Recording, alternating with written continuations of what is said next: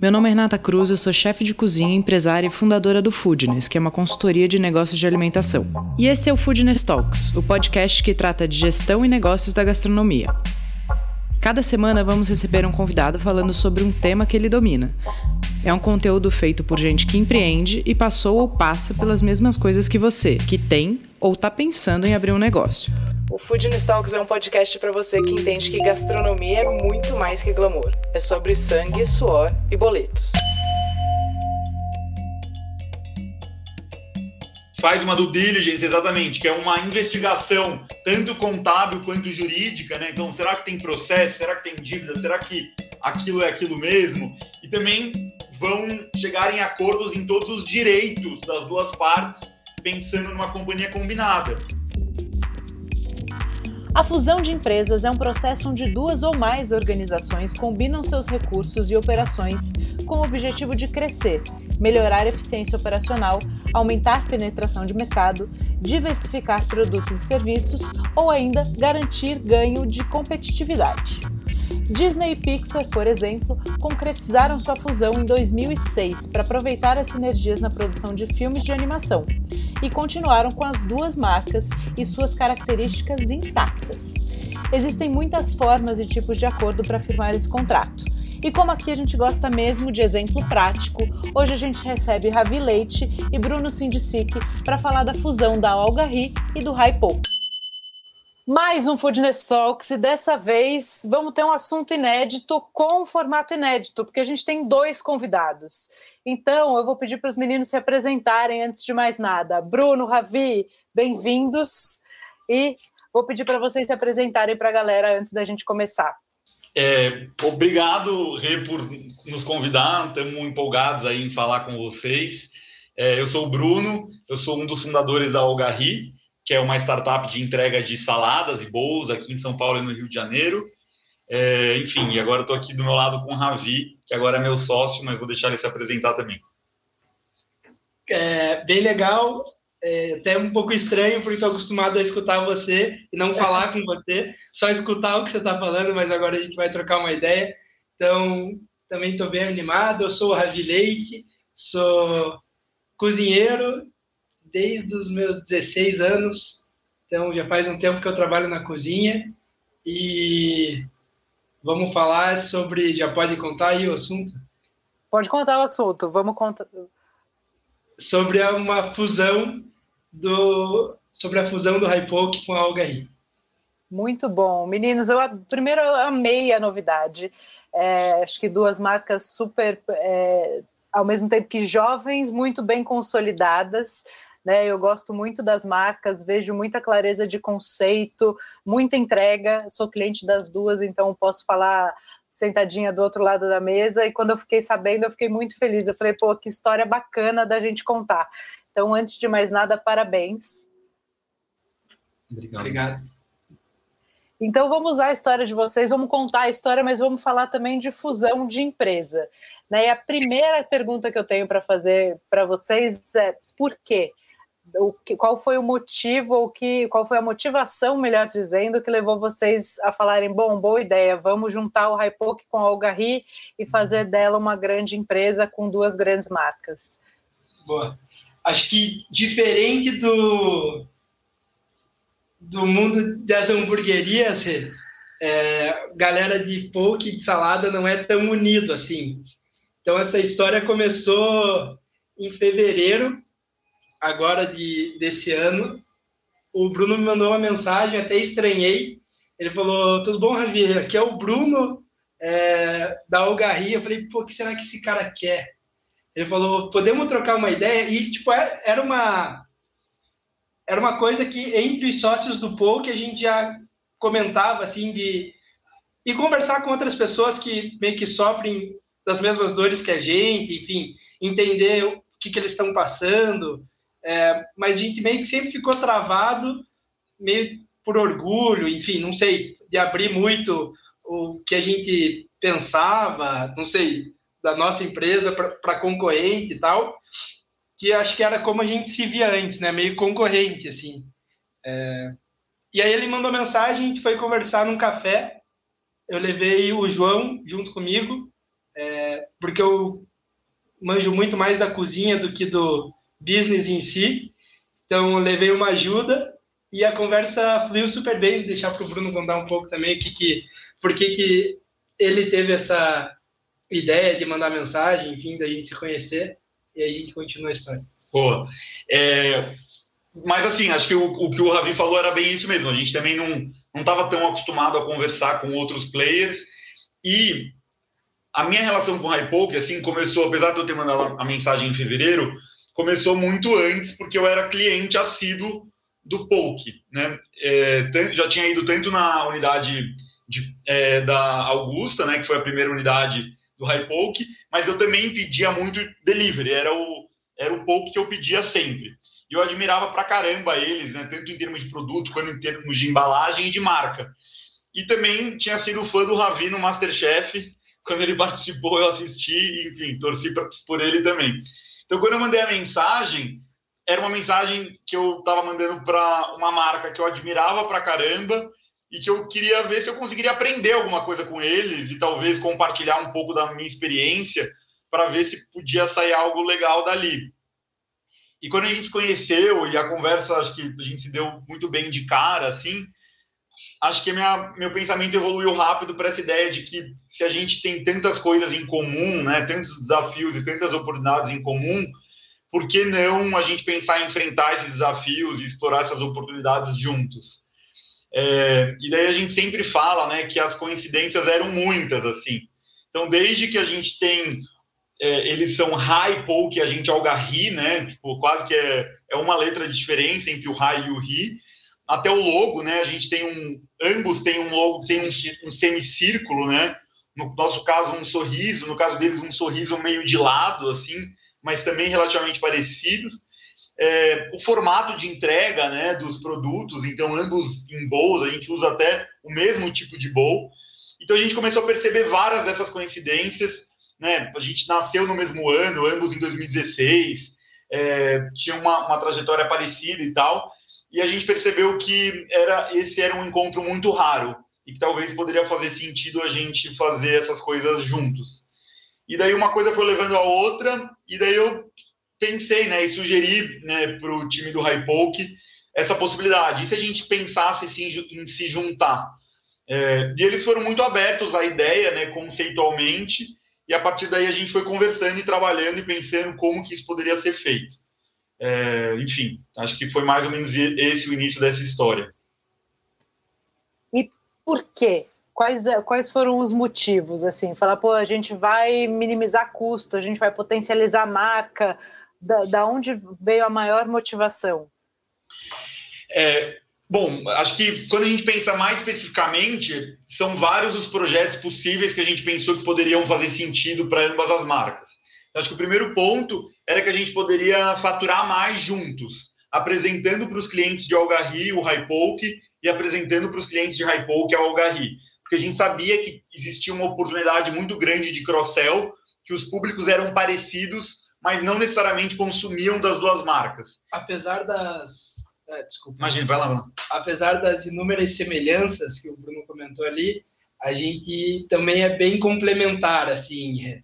Então, ocasião de consumo da salada é muito forte na segunda-feira, por exemplo.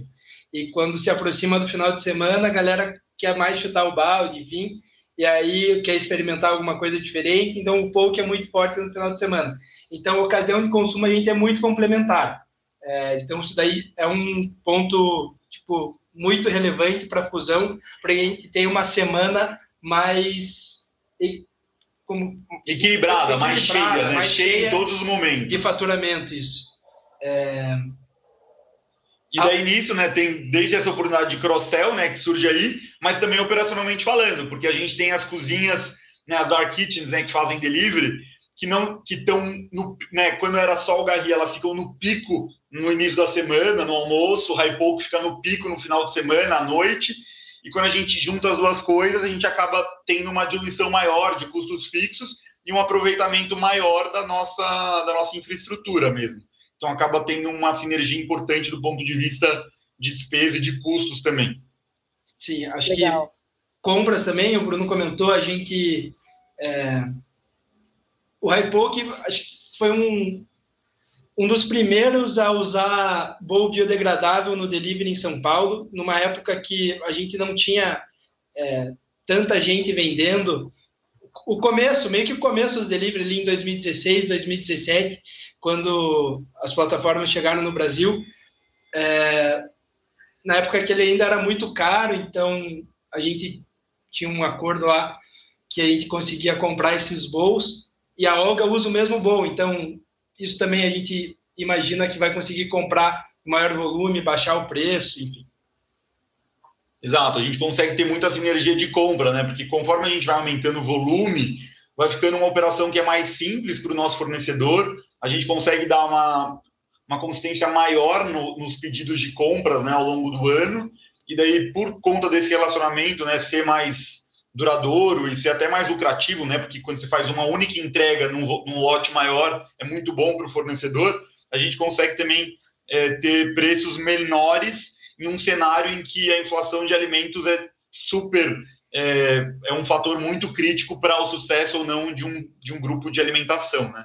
Então, é um, é um ponto hiper relevante que a gente também consegue ter bastante sinergia. Acho que um, um último ponto né, que a gente pensou é que a Algarri sempre teve um, uma presença muito forte no canal próprio, né? A gente tem o nosso próprio aplicativo e a gente quer levar essa experiência também para o Hypoke, né? É, enfim, e acho que isso, nisso existe um potencial muito grande para que a gente consiga estreitar ainda mais o relacionamento com a nossa base de clientes, que já é muito fiel, né? Tanto de Hypoke quanto de Algarri, mas que pode ficar ainda mais intensa é, com, essa, com essa lógica de, de ter um relacionamento direto no longo prazo. E a pergunta que eu acho que acaba sendo óbvia para todo mundo é falar, bom, mas a Algarri podia ter uma linha de pokes ou fazer uma marca de pokes, assim como o Raipoco podia fazer uma linha de saladas, né? Então, o que motiva, ao invés disso acontecer mais uma fusão, é justamente a história de trocar e potencializar a base de clientes? Isso, com certeza, é um dos pontos, mas a gente acredita muito que as marcas, elas são construções que acontecem aos poucos e no longo prazo, assim.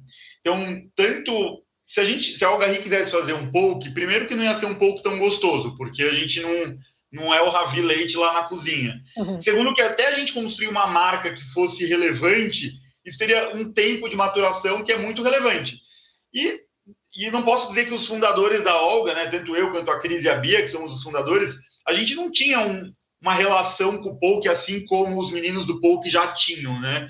Então eles colocaram a alma deles naquele projeto e isso acaba é, sendo perceptível é, pelo cliente, né? O cliente percebe está comendo um poke que é o melhor poke do mundo, né? Que eles é, dedicaram muitos anos da vida deles e a paixão deles né, em construir essa marca e esse produto que são tão encantadores. E vice-versa, assim. Então, óbvio que todo mundo consegue construir marca. Quer dizer, todo mundo não, que é, é possível construir uma marca forte, mas é difícil pra caramba. É, então a gente achou que fazia muito mais sentido a gente unir, as for unir forças e enfrentar esses desafios juntos do que cada um ficar gastando né, ou se esforçando muito mais do que era do que é, do que a gente podia se a, se a gente continuasse as jornadas em separado. Então acho que foi mais ou menos essa lógica.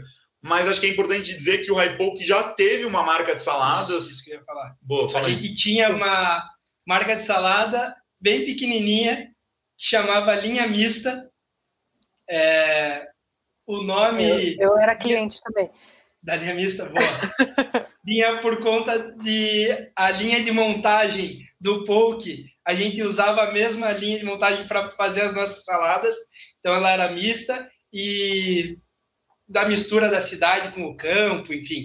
É, mas a gente não conseguia dar tipo muito foco nessa marca porque tipo tudo nosso já era consumido pelo Poke e ninguém conseguia, cada um, tipo, tinha uma função assim na empresa, então eu cuido da cozinha, o Gabriel cuida das pessoas. Isso na época que a gente era só o Hypoke, né? A gente se dividia assim, é, então era difícil ter alguém focado em fazer a salada crescer. É, e a Olga já bombava, enfim, a gente também era é, admirador assim da desde a época que era a Casa Bom Gosto. É, enfim, acho que não conseguiu mesmo, mas faz muito sentido. Acho que tem uma história da caneta Bic que os caras fazem é, caneta, barbeador, é, isqueiro, porque eles manjam de fazer pecinha pequena de plástico e de ferro, e acho que tem vários ingredientes que vão no poke que você faz uma ótima salada e vice-versa, assim, com a, a, pequenas adições, assim. Então, acho que ia... fez muito sentido a fusão, assim. A linha mista acho... deixou de existir, na verdade ela ainda está presente nos aplicativos, até acho que ela está vendendo mais, né? Tipo, está fazendo mais pedidos por conta da fusão, mas ela é linha mista por Olga Ri, então é o cardápio da Olga, ainda tem uma salada com o nome de linha mista na Olga, para os clientes que sentirem saudades, enfim. E a gente incorporou na Olga elementos que eram relevantes dentro da linha mista. Então, desde os sachês de molhos, né, que o Poke sempre teve, que é maravilhoso. É maravilhoso e agora a Olga Ri também vai com esses sachês, né, desde a fusão é, até alguns ingredientes, ou até uma receita é, importante que era é, uma das saladas que mais vendiam dentro da linha mista, que virou uma salada de Olga Ri. Agora chama salada linha mista em homenagem à, à linha mista que, como marca independente, deixou de existir, mas, enfim, que deixou um legado aí também para a Algarri, né? Para a gente também poder aprender é, coisas que a gente poderia fazer melhor e trazer essa, esse benefício para o nosso cliente.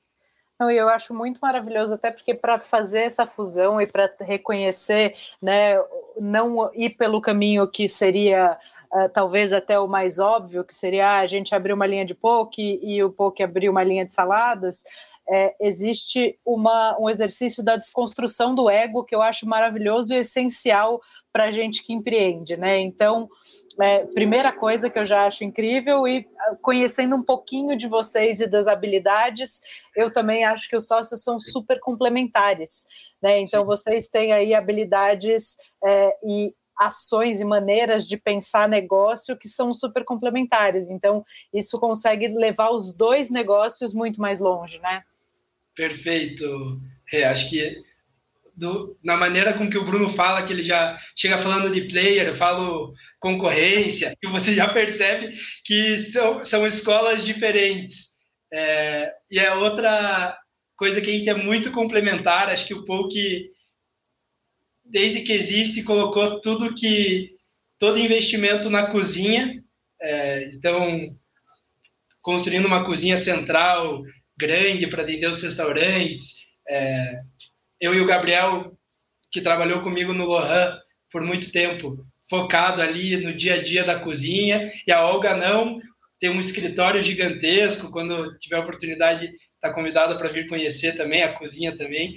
É, e num aplicativo, enfim, é, em conversar com os clientes. Então, aprendi bastante coisa. A Olga tem um CX, que é Customer Experience, que eu ainda não era acostumado. A Olga, é, por ter investidor, ela mede as coisas, não é CMV, é COGS. Então, aprendi isso também. Né? Cheguei aqui no, na primeira reunião, falei, pô, mas o que, que é COGS, cara? Aí fiquei meio sem graça de perguntar, fui para casa, botei no Google significado de COGS, eu, pô, é CMV. Aí entendi, mas tipo, bem complementar mesmo. É, e é basicamente assim, justamente pelas escolas, assim, eu estava acostumado a falar COGS, que é a sigla em inglês de CMV, né, Cost of Goods Sold, e que é até meio uma bobeira, assim, mas mostra um pouco de onde cada um veio, né, e, enfim, uhum. e talvez o Ravi, né, falando com termos muito mais técnico sobre cozinha e que eu não vou saber também, mas no dia a dia acho que a gente é, tem se entendido já há bastante tempo e tem aprendido muito uns com os outros, assim. É, mas acho que, enfim, isso é verdade em vários aspectos, né? Acho que esses, o Ravi trouxe alguns elementos que são bem é, icônicos, assim, que representam muito essas complementaridades, mas tem vários outros que a gente poderia citar aqui de coisas que a gente está tendo que aprender uns com os outros no dia a dia. Muito legal. Muito legal, meninos. Agora, assim, não deve ser fácil na prática botar uma fusão de pé, né? Então, a minha próxima pergunta é assim: como funciona, né? Quais, foram os passos que vocês seguiram para juntar as duas empresas, é, até mesmo juridicamente, contratualmente, como isso funciona? Acho que estamos aprendendo, mas desde fevereiro, que foi a nossa primeira conversa, que eu contei ali no comecinho do, do podcast, a gente vinha fazendo reuniões semanais. É, então, todas as terças, se não me engano, a gente. Quarta. Quarta. Todas as quartas-feiras a gente meio que a tarde toda era para conversar do que seria, assim, mas meio que só planejar, porque você só vê a hora que tá acontecendo mesmo. É, e a, a, notícia da fusão saiu recentemente, acho que um mês e meio atrás, mais ou menos. Uhum. Então, acho que estamos aprendendo. O Bruno já vinha do, do mercado financeiro, já trabalhava com M&A, acho que ele pode falar um pouquinho mais, mas é a primeira que ele está é, realmente é, botando a mão na massa, acontecendo Como com ele. É, então, deixa ele falar um pouquinho. É, não, mas acho que é bem isso que o Ravi falou. E acho que cada história de M&A é meio única, né? As coisas não acontecem sempre da mesma maneira. Mas para o nosso caso, acho que teve é um, é um período de, em que você vai estreitando o relacionamento, assim, é como se fosse, enfim, um processo de namoro até que você case lá com, com a outra pessoa. É, e e foi mais ou menos assim no nosso caso, né? Então a gente teve um período. E, e M&A, é Merge and Acquisition, né? Isso, porque. Isso aí. É para é quem vende. Né? Sim, fusão e aquisição, porque para quem vende cozinha, tipo eu e o Ravi, eu já eu já alguns anos trabalhando só na área de negócio, então para mim já, já, já, é mais natural. Mas tem, esse ano também. Tem um monte de gente que está ouvindo a gente que vai falar, bom, enlouqueceram agora. Sim, sim. Mas basicamente tem esse período em que você está só numa paquera, em que a gente estava se conhecendo, até que em algum momento é, a, a, gente fez é, uma proposta mais concreta do que poderia ser essa companhia combinada, né? Então falou assim, olha, se a gente se juntasse, poderia ser mais ou menos assim, né? Então a gente vai ser acionista todo mundo das duas empresas nessa proporção. Isso é algo que faz sentido para vocês, para a gente? É, não é? Negocia para lá, negocia para cá e chega num acordo, é, ainda um acordo apalavrado, que ainda não tem nada muito concreto, assim, mas já existe uma intenção muito clara de se juntar naqueles termos. E depois disso, você lança um processo que é relativamente demorado, que é com o processo com o processo legal, né? Então a gente tem que envolver advogados do nosso do lado né, das duas partes, tanto né, da Algarri quanto da Repoke, no nosso caso, para que eles cheguem em termos concretos é, que regulem essa fusão, né? Então mostre. Eles, eles, garantem que os números são verdade dos dois lados. Basicamente isso. Vão a fundo para ver se tem alguma dívida muito grande que alguém está escondendo, sei lá. É, due diligence. Faz uma due diligence, exatamente, que é uma investigação tanto contábil quanto jurídica, né? Então, será que tem processo? Será que tem dívida? Será que aquilo é aquilo mesmo? E também vão chegar em acordos em todos os direitos das duas partes, pensando numa companhia combinada. Então, né, depois que a fusão aconteceu, eu e o Ravi, a gente é sócio agora, né? Não dá mais para falar, ah, não gostei muito de você, vamos para caminhos separados. Até dá, mas assim, é super custoso fazer isso e não é a intenção que a gente faça isso. Então, existe esse processo longo de chegar num acordo, né, juridicamente falando, e um processo longo de estreitar é, visões de mundo, né? Sim. Em que ambos os lados podem co colocar suas visões, colocar sua forma de fazer as coisas, tentar trazer um pouco da sua cultura para a mesa, para que a gente fique confortável de que aquele casamento faz sentido mesmo. E chega no momento que a gente fala, beleza, é isso mesmo, chegamos num acordo, sabemos quem são vocês, a gente e vocês sabem quem nós somos, a gente acredita que a gente vai ser mais forte juntos, né? A gente sabe que vão ter percalços, mas o que dava para a gente tirar da frente ou as dúvidas que a gente tinha, a gente tirou. Agora é só na prática. Daí finalmente a gente assina, né, ou assinou o, o negócio e daí viramos sócios. E daí começa o dia a dia na prática. Bom, tudo aquilo que a gente falou, vamos fazer, né? Qual que é o primeiro passo? Qual que é o segundo passo? Em quanto tempo? E daí tem inúmeros projetos que a gente está gerenciando para garantir que essa integração aconteça de uma maneira mais fluida possível, que a gente consiga o mais rápido possível capturar as sinergias, que são os, os ganhos, né? E possa, daqui X meses, ser uma empresa verdadeiramente integrada, com duas marcas, mas duas marcas que, enfim, fazem parte de um mesmo, de um mesmo sonho. Maravilha.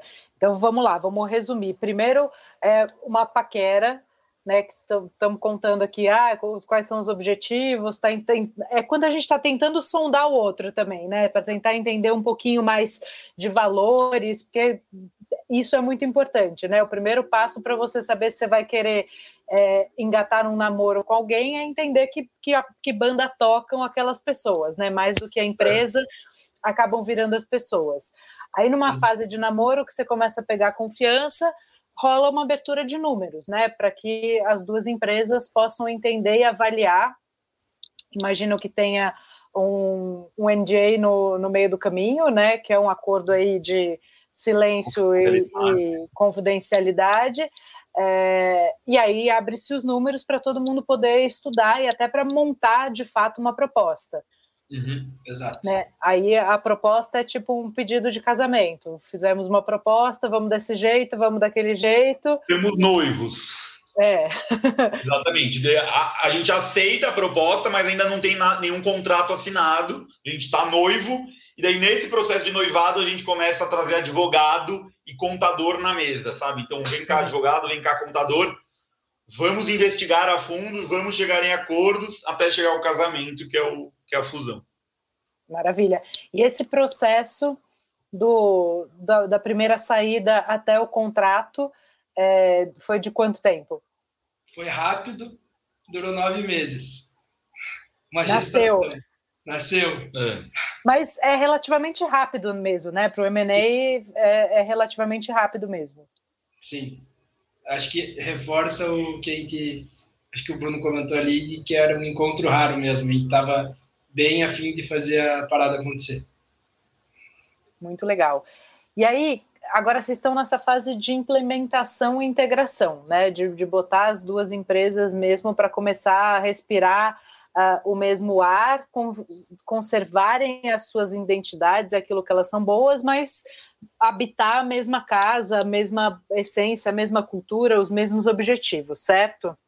Sim. O que, que vocês acham agora que são, assim, acho que é, isso é muito legal para quem pensa num, num, processo de fusão, ou até mesmo de um novo sócio, né? Entra, a entrada de um novo sócio numa operação que já existe, acho que exi, acaba exigindo cuidados uh, um pouco similares, né? Um pouco mais simples, mas também exige cuidados. Mas nessa fase de implementação e integração, o que, que vocês acreditam que são os, os pontos uh, de maior atenção e de maior cuidado que vocês estão implementando aí dentro das, das empresas? Talvez o principal, na minha perspectiva, seja é, transparência e conversa, assim.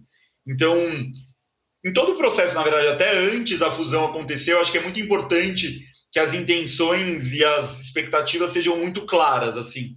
Porque se você adia as conversas difíceis, né, e existem muitas conversas difíceis, é, você tem muito mais chance de, de fazer alguma coisa não dar certo, assim. Então, todas possibilidades, as perspectivas têm que estar tá na mesa e a gente tem que ser capaz de discuti-las, né? Então, e uma dessas principais, né, coisas que tem que estar tá na mesa é e se não der certo, né? Como que as coisas podem dar errado e como a gente agiria caso as coisas dessem errado? E acho que isso em qualquer processo, seja para trazer um sócio, seja para é, fazer uma fusão, né, ainda mais importante, a perspectiva de que as coisas não deem certo é fundamental entrar na discussão porque... Como é que a gente sai disso, né? Caso as coisas não caminhem do jeito que a gente imagina. Exato. E né, quais são os termos, né? Quem que tem. É, quem que. É, qual, e quais são as responsabilidades de cada um, qual que é a parte de cada um.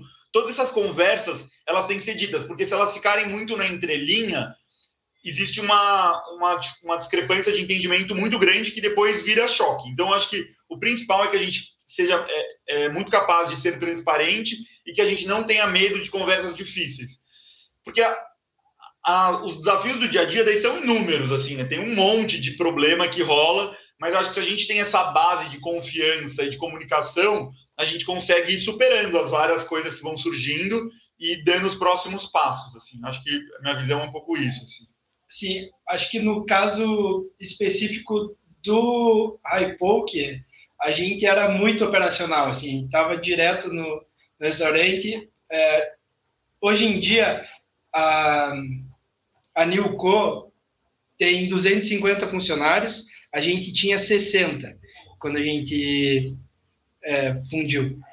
Só o Hypo que tem, tinha 60 mais ou menos. Então, acho que além disso que o Bruno está falando, é uma mudança do, da maneira com que você trabalha mesmo. É, muita reunião, assim, pra, que são essas conversas que o Bruno está falando, é, e para daí você chegar e colocar as coisas em pé. Então tem muita conversa mesmo, muita reunião antes de você sair fazendo as coisas. Na época do poke era, cara, tive uma ideia, vou fazer. Você vai lá, acorda dia seguinte e faz aquilo que você estava imaginando. Então é, eu gosto de pensar meio que antes a gente era um barquinho que você decide virar e aí você rema mais desse lado aqui e você faz a curva. Agora a gente ainda não é um transatlântico, mas a gente já pode falar que a gente é um, um barco um pouco maior, um... Um é, iate, uma, vai. Um iate, 90 pés, um iate de 90 pés, mais ou menos. Um veleiro. Um veleiro que antes de fazer a curva você tem que falar, cara, vou precisar fazer a curva. E aí você sobe lá, começa a botar os negócios para dali a pouquinho você conseguir fazer a curva. Então acho que é... e para avisar todo mundo, para todo mundo estar tá preparado que a curva está vindo. Isso. E para a mensagem chegar lá na ponta, né? Porque com 60 pessoas e a gente também já passou por essa, esse momento na própria Algarri, né? Como a gente também já teve 60 funcionários, a gente tinha um pouco mais antes da fusão, mas a gente já passou por esse, esse momento, a gente foi percebendo que as mensagens elas param de chegar, né? Tipo, porque quando começa a ter muita gente, se você não tiver rituais e se não tiver uma maneira de trabalhar que evolua com a empresa, as coisas não vão funcionar igual, né? Assim como era lá no, no comecinho. Né? Então, talvez isso, o mais chocante de fazer isso, assim, quando você já cresce muito, já é difícil. No caso do Hypoke, eles foram, de repente, foi de 60 para 250 de uma noite, do dia para a noite. Então, talvez seja uma mudança até mais drástica é, de, de, mentalidade, etc. É, mas que a gente está conseguindo enfrentar também, passar e, e, também tentar não perder a agilidade, que também é muito relevante no nosso negócio. É, acho que disso que vocês falaram agora tem duas mensagens importantes, que quando a empresa é pequena, a gente pivota até novos movimentos muito mais rápido, com muito mais facilidade, né? Que não deixa de ser melhor ou pior, é só uma realidade do negócio. Negócios Sim. pequenos conseguem reagir ou agir muito mais rápido do que negócios mais estruturados. E a importância da gente trazer os rituais e de entender essa unidade primeiro na diretoria, no nível estratégico, garantir que a gente está falando a mesma língua, para que quando a gente passe isso para nível tático e nível operacional, não haja ruído, né? nem entre os sócios, né? não tá, senão a gente cria aquele espaço também para falar, bah, é, é um negócio que o Bruno queria, o Ravi não estava comprado, a equipe percebe isso, pronto, vira uma história, filhos de pais separados, né? Sim, Acaba é. virando um negócio, e é, isso é muito problemático para o negócio. Né, acaba sendo e, e, gera uma instabilidade até na equipe, né? Da equipe não entender direito se isso tá se é, se não é, de quem veio, até um ruído entre as equipes, né? Então é, é, esse ritual que, que você falou, para mim, é uma das coisas mais importantes. Deveria ser em qualquer empresa de qualquer tamanho, né? Porque isso é um dos pilares quando a gente fala de cultura, são os rituais né, e sócios bem alinhados, o estratégico bem alinhado, normalmente dá muito mais segurança para a equipe operacional. É, isso, isso é um. Aí não importa, ah, eu sou sócia do. Estou ouvindo aqui o episódio, eu sou sócia do meu marido, eu sou sócio do meu irmão. Não importa o tamanho da sua empresa, definam um dia que vocês sentam e fazem os alinhamentos estratégicos do negócio para que todo mundo esteja na mesma página e que, por mais que pareça burocrático isso, é absolutamente fundamental para o crescimento e, e, e para solidificação de, de qualquer planejamento, né? Verdade. Sim. É, e daí, nessas de aprender coisas que eu fui aprendendo, é, agora tem weekly, que é reunião semanal, tem one-on-one, que é reunião que você faz você e uma outra pessoa, e assim vai. de uma série de rituais, né? E isso é muito legal para você que estava dentro da cozinha. Tava, eu, eu, vou até fazer o paralelo que eu costumo dizer que você vai sair da cadeira do empreendedor e vai sentar na cadeira do empresário. Sim. Né? Que são cadeiras diferentes. Às vezes elas se confundem, mas são cadeiras diferentes. Sim. E ao mesmo tempo, acho que a gente está tentando, né? A gente também não quer perder a habilidade de poder dar cavalos de pau, assim. Então, a gente não uhum. quer ser uma empresa lenta de maneira alguma. Acho que a gente claro. é até bem acelerado, desde o da Algarri também, no Hypope também, mas acho que os métodos mudam um pouco, por, principalmente por essa necessidade de alinhamento. Então, putz, é, a gente agora né, tem que ter um processo de, de planejamento, né? A gente usa aqui dentro da, da, da, empresa, né, os OKRs, né, então os objetivos e resultados chaves que a gente define a cada trimestre. Então isso a gente, né, ainda assim tem um ciclo de planejamento super curto, né, ele é trimestral, ele não é anual ou de cinco anos, nem, nem perto disso, é trimestral mesmo, a gente está focando nos próximos três meses. Só que isso já precisa, você precisa ir amarrando as pessoas e se você vai dar um cavalo de pau, você precisa ser capaz de gritar para todo mundo saber que a gente vai dar esse cavalo de pau, né? Então, é, chamar, convocar essas pessoas, fazer sense making, trazer alinhamento. Olha, a gente vai dar um cavalo de pau, ou a gente vai dar um tiro que a gente nem sabe ainda se vai dar certo, mas a gente vai fazer essa tentativa.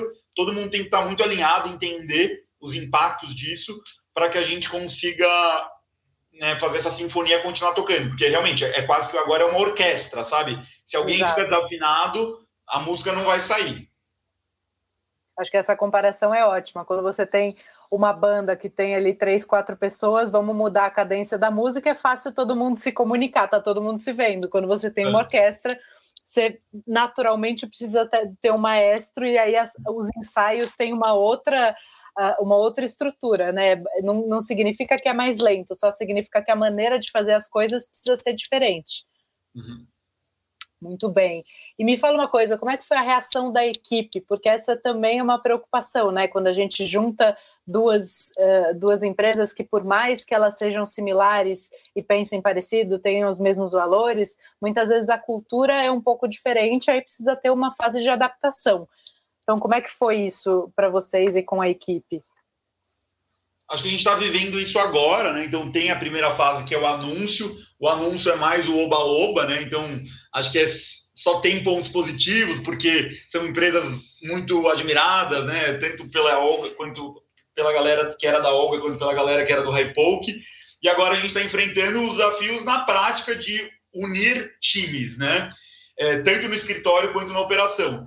E acho que a gente está meio que aprendendo conforme a gente vai indo, assim. Então, putz, como que a gente coloca, junta dois times, né? Tinha gente que era só de Hypoke e gente da Algarri. Como que a gente apresenta essas pessoas? Né, a gente é, abandona alguns, algumas práticas de uma das marcas e, e, e, e assume as a, práticas da outra marca e vice-versa. Né? As pessoas são resistentes à mudança em todos Sim. os níveis, né? do mais estratégico ao mais operacional. Então é um trabalho muito grande de quebrando essas barreiras e essas os medos, né, que todo mundo tem, de entender, de, de praticar essa humildade sempre é, em todos os níveis também, para que a gente consiga atravessar e no final das contas se ver como um time único, que é o nosso objetivo, né? A gente tem duas marcas, mas somos uma só empresa, um só time. Tá? É até um dos nossos objetivos do trimestre é, é, tem essa essa verbalização, né? Somos duas marcas, mas somos uma, uma só empresa, um só time. Então acho que é um pouco o que a gente está vivendo agora, mas o Ravi pode complementar também. Não, acho que é isso. É, o Bruno falou meio que no macro, mas vai desde se o cara tem que usar a luva ou não. Uma equipe usava luva para montar salada, por exemplo, a equipe da Olga usava luva para montar salada, a equipe do Pog não usava luva. E aí, qual que vai ser o novo padrão a partir do momento que você compartilha a mesma cozinha? E, enfim, aí é trazendo para o micro mesmo, porque até nisso dá o que falar. Exatamente. Sim, porque existe uma necessidade de unificar processos, regras, é, a própria cultura, né? Entender o que, que de cada empresa fica, como é que a gente começa a trabalhar isso, é, e é uma fase muito importante, né? Eu, eu diria até que é determinante é, para o sucesso nos próximos meses, né? Nesse momento, essa fase de implantação é, é o que deve estar tá tomando toda a energia de vocês, né? Sem falar em cargo e salário. Sim. Que daí é outra coisa muito grande que precisa, enfim, juntar as duas para conversar, ter os mesmos cargos, nomenclatura de cargo, enfim, salário. De uma série de coisas, né? De sistema, de planilhas, de tipos de controle. É óbvio que é, imagino até pela natureza dos sócios, o, a, a, Olga devia ter uma série de coisas mais profundas nesse aspecto. Talvez no operacional o Ravi venha ali com outras ferramentas que também talvez fossem é, mais interessantes, e esse balanço de, dessas, o que, que vai ser, isso ainda é o estratégico, né? O que, que a gente vai levar, o que, que a gente faz de melhor para implantar nas duas. Como que chama lá para saber se a galera curte trabalhar? Pesquisa de clima. Pesquisa de clima, por exemplo. É, a Olga faz pesquisa de clima. No Poke, cara, tava lá na cozinha, eu tava ligado se a galera tava de boa ou se a galera tava meio de cara, não tava curtindo. Tipo, não precisava mandar um cheats pra galera responder o que tava achando, tá ligado? E, enfim, agora a gente faz uma pesquisa de clima também. Antes da fusão, a gente fez uma, soltou uma pesquisa tanto para o pessoal da Olga quanto para o pessoal do Poke para daqui uns três meses, acho, a gente pergunta de novo para ter uma ideia se melhorou ou piorou com a fusão. Ah, muito legal. Não, e é legal você falar isso da pesquisa de clima, que aí vou ver se o Bruno concorda comigo, porque mesmo quando a gente está na operação, a gente, o Léo Espigariol tem uma frase muito boa que é a gente acaba tendo um foco míope justamente uhum. porque a gente está do lado de dentro, né? Então a nossa percepção ali e é também do que as pessoas fazem na nossa frente é, e do que elas se sentem à vontade de falar. E a pesquisa de clima é uma ferramenta muito simples, mas muito poderosa da gente dar voz e falar, cara, me diz aí tudo que você está achando, né? Que eu não vou saber que foi você, que você tem toda a licença para fazer isso. E isso é uma ferramenta muito importante para a gente trabalhar, entender como é que está o ambiente, como é que está a cultura aquela não intencional, né? O que, que acontece é, quando a gente vira as costas, literalmente. Né? Então, mesmo quem tem empresas menores e está sempre na operação, pode usar essa ferramenta que ela é muito valiosa. E é um exercício de humildade. Assim como ouvir o cliente é muito difícil, porque às vezes você fica muito chateado com as coisas que as pessoas falam né, sobre o seu produto.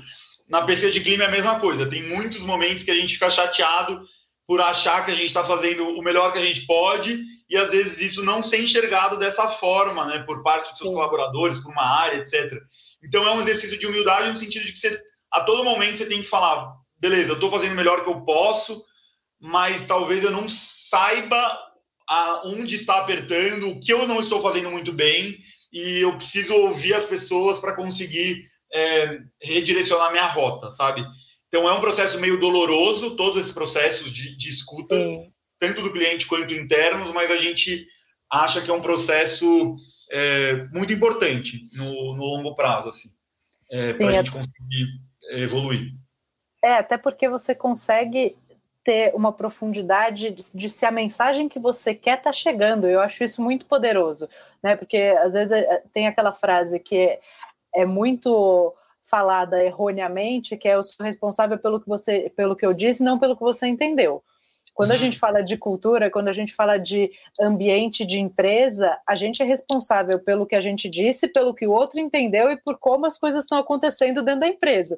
Né? Então, se, se, a gente está dando um, um recado ou querendo ter um ambiente que não está se concretizando, essa ferramenta ajuda a gente a entender que tem algum ruído no meio do caminho e dá o poder da gente conseguir resolver também, né? E é sempre culpa nossa, é justamente isso. Não adianta falar que é culpa do outro, que não é. Assim, no final das contas, algo não rolou, né? Se você disse A e a pessoa entendeu Z, alguma culpa você tem, assim. Não, você até pode ficar lamentando e falar, ah, mas ninguém, ninguém entende nada, Sim. né? Mas, bom, tudo bem, você pode ficar lamentando, mas ele vai, a pessoa vai continuar não entendendo, a não ser que você mude a sua maneira de falar ou de agir e tal. Então é isso, assim, e é um. É, um, é, é desafiador, assim, mas aos poucos também você vai criando um pouco mais de, é, de resiliência, de capacidade de ouvir sem se desgastar tanto, mas é desgastante, tá? Então, principalmente... É, e não, e, e não levar pro, para o pessoal, né? Apesar da gente estar, tá, é, o sonho da nossa vida, tudo aquilo que a gente faz é sempre para o melhor, mas eu gosto de uma frase que eu, e eu aprendi a viver nela também em 2015, quando eu passei por um processo super doloroso, que é, cara, se a culpa é minha, eu posso resolver. Se a culpa é do outro, eu vou sempre ficar né, de mãos atadas, porque se a culpa não é minha, eu não tenho acesso à resolução. Então a gente acaba fica, eu acabei me apaixonando pela responsabilidade, porque eu falo, cara, se a culpa é minha, maravilhoso, depende de minha solução. Se a culpa é do outro, se eu fico também terceirizando, eu fico sempre presa, é, presa a isso, né? Eu acabo ficando refém de uma responsabilidade que eu não quero assumir. Então, apesar de ser doloroso, também dá um poder importantíssimo, né? Sim, total. Meninos, e vamos falar um pouquinho de números, assim, falar, tipo, agora que vocês é, concretizaram esse, esse casamento, é, que eu espero que tenha vida longuíssima, é, vamos voltar para contar novos, novos desdobramentos dessa, dessa nova uhum. marca. Mas quais são os objetivos? Assim, é de, eu sei que vocês têm os, os, trimestrais, né? Tem uma fase de implantação ainda muito, muito importante, que vai ser determinante para os resultados lá na frente. Mas quando vocês uh, apresentaram uma, uma proposta e, e chegaram num casamento, existe uma meta, por exemplo, de dobrar resultados, não sei se é por faturamento, por liquidez, é, como vocês fizeram isso? Temos algumas, que assim, acho que são metas que estão em constante revisão, né? Então a gente tem uma uhum. visão aqui dentro que as, os pactos eles podem ser refeitos a todos, a todos os momentos, de acordo com, as, com a realidade. É, mas concretamente, assim, é, o que a gente pretende fazer é fazer com que o Poke consiga chegar a cada vez mais pessoas, né? Existe muita oportunidade de crescimento da marca High Poke. É... O Bruno falou no começo ali que a Olga já está no Rio, por exemplo, então a gente quer muito ir para lá, assim que a gente conseguir estar tá mais estável aqui em São Paulo. Então, Rio de Janeiro é, para o Poke é um objetivo. Então, basicamente, acho que o crescimento de faturamento é com certeza uma das metas, né? A gente quer ter crescimento de dois dígitos altos né, para as duas marcas, é, né, percentualmente falando, então continuar crescendo numa taxa muito acelerada. E, obviamente, é, e daí nisso né, tem esse negócio de levar o, Hypoke para o Rio, de conseguir le levar o Hypoke para mais pessoas aqui em São Paulo, levar a Olga para mais pessoas aqui em São Paulo também, aproveitando essa base de clientes que não é, é que, é, que é muito existe muito espaço para cross-sell, né? Então tem muitos clientes que só são clientes de Poke ou só são clientes de Olga. Então ambas as marcas vão se beneficiar muito disso. E daí o outro aspecto é em rentabilidade. A gente espera ser capaz de dobrar nossa rentabilidade ao longo do próximo ano, é, olhando né, todas essas, essas possibilidades é, de, de sinergia, né? Seja em despesas operacionais, em custo, em pessoal, em utilização da capacidade é, instalada. Então, acho que todos essas, esses projetos têm, acabam indo para esses dois objetivos. E do ponto de vista de cliente, a gente espera conseguir fazer tudo isso, é, fazer com que o produto chegue ainda melhor para o cliente final. Então, pegar as competências de Algarri e pegar as competências de Poke e compartilhá-las com as outras, com, ambas as marcas, para que a gente possa, é, enfim, realmente é, é, levantar a barra em todos os aspectos. Então, vou dar um exemplo. É, desde, meu, a gente já a primeira coisa que a gente fez foi levar o molho do high poke para o Algarri, né, o formato de sachê, porque a gente acha que tem uma experiência muito boa de consumo, até a gente ser capaz de reduzir o tempo de pista do high poke para chegar mais rápido no cliente final. Mas fala aí, Ravi. Não, é isso, é isso. Ah, eu ia falar o, o micro de novo. Você fala. ia trazer para a realidade da cozinha ali o que significava isso que você estava falando. Mas é isso. Não, muito legal. E hoje vocês já têm números muito legais, né? Que eu estava dando uma olhadinha aqui. É, se a gente falar do grupo hoje, então a gente tem 250 funcionários, a expectativa já é faturar perto de 50 milhões ainda esse ano, né? Uhum. Exato. E é aí, aí, já, juntos vocês já já trabalham quase perto de 40 mil clientes mês, é isso? É, até mais do que isso, na verdade. Então, mas por volta disso, assim, acho que é um pouco mais. É, hoje a gente tem é, seis operações de restaurante físico, né? Três de Raipo, desculpa, é, três operações de, de, restaurante físico de, de Algarri e duas operações de restaurante físico de, de Raipo, então são duas no total. E a gente, no ano que vem, deve trabalhar com três Dark Kitchens para ambas as marcas, é, em São Paulo e no Rio de Janeiro. Então a gente vai ter uma presença é, vai de, em pontos de venda de oito unidades, né, cinco restaurantes e três dark kitchens exclusivas, é, e provavelmente esse número de funcionários vai crescer ao longo do tempo, conforme a gente for trazendo mais faturamento é, para o grupo. Maravilha. E pergunta, junto, na, por, por crença, juntos vamos mais longe, mais rápido, é isso? Com certeza. Acho que a ideia é essa mesmo, é que a gente possa ir mais longe, mais rápido. É... Acho que a gente não falou, acho que no... a gente sentia que o Poke estava num meio que num limbo, assim, que a gente não era grande e não era pequeno, e a gente precisava crescer, e estava tava difícil, enfim. É, então, acho que a fusão também veio nesse sentido, assim, de cortar caminho também desse crescimento, aprender com a Olga que eles passaram. Sim, ele e a Olga também vai ter um chefe de cozinha agora, né, capacitado para fazer os ajustes, criar, etc. É, não que não tivesse antes, mas com certeza essa, essa união também beneficia todo mundo. Sim. E em outros aspectos também, né? Então tem desde né, do Ravi e eu que estamos aqui, mas todos os outros sócios e funcionários mesmo das duas empresas que têm suas trajetórias e que com certeza conseguem. É, a gente consegue aprender um com os outros, né? Se a gente já conseguir aprender numa conversa, né? Chamar alguém para conversar, você já aprende tanto. Imagina estando todo dia junto. A gente tem que garantir que tudo que a gente faz de bom é, para uma marca seja aplicado para outra e vice-versa. E nisso a gente levanta a barra muito rápido de ambas, assim. Pelo menos essa é a ideia. A gente né, agora tem muito trabalho pela frente para fazer isso acontecer e chegar nesses resultados que a gente ambiciona. Em termos de, de proporção, uh, os sócios todos ficaram com as mesmas cotas nas duas empresas ou ficou proporcional ao, ao tamanho da, dos negócios na fusão? A gente não divulgou como ficaram as participações finais, mas basicamente agora somos sócios de ambas as marcas, né? Então, tanto eu quanto o Ravi, quanto os outros sócios, a gente está todo mundo na mesma, no mesmo barco, digamos assim, é, uhum. é, e, e, colhendo os frutos de ambos os, os resultados. É, mas acho que, enfim, com certeza, né, leva em consideração o tamanho de ambas as marcas, né, de, é, mas mais do que isso, assim, acho que tem outros aspectos relevantes na negociação, mas fato é que agora a gente está no mesmo barco. Isso é muito legal, né? Trazer as, as duas uh, as duas capacidades ou as duas habilidades distintas para potencializar nas duas frentes, né? É isso. Muito legal.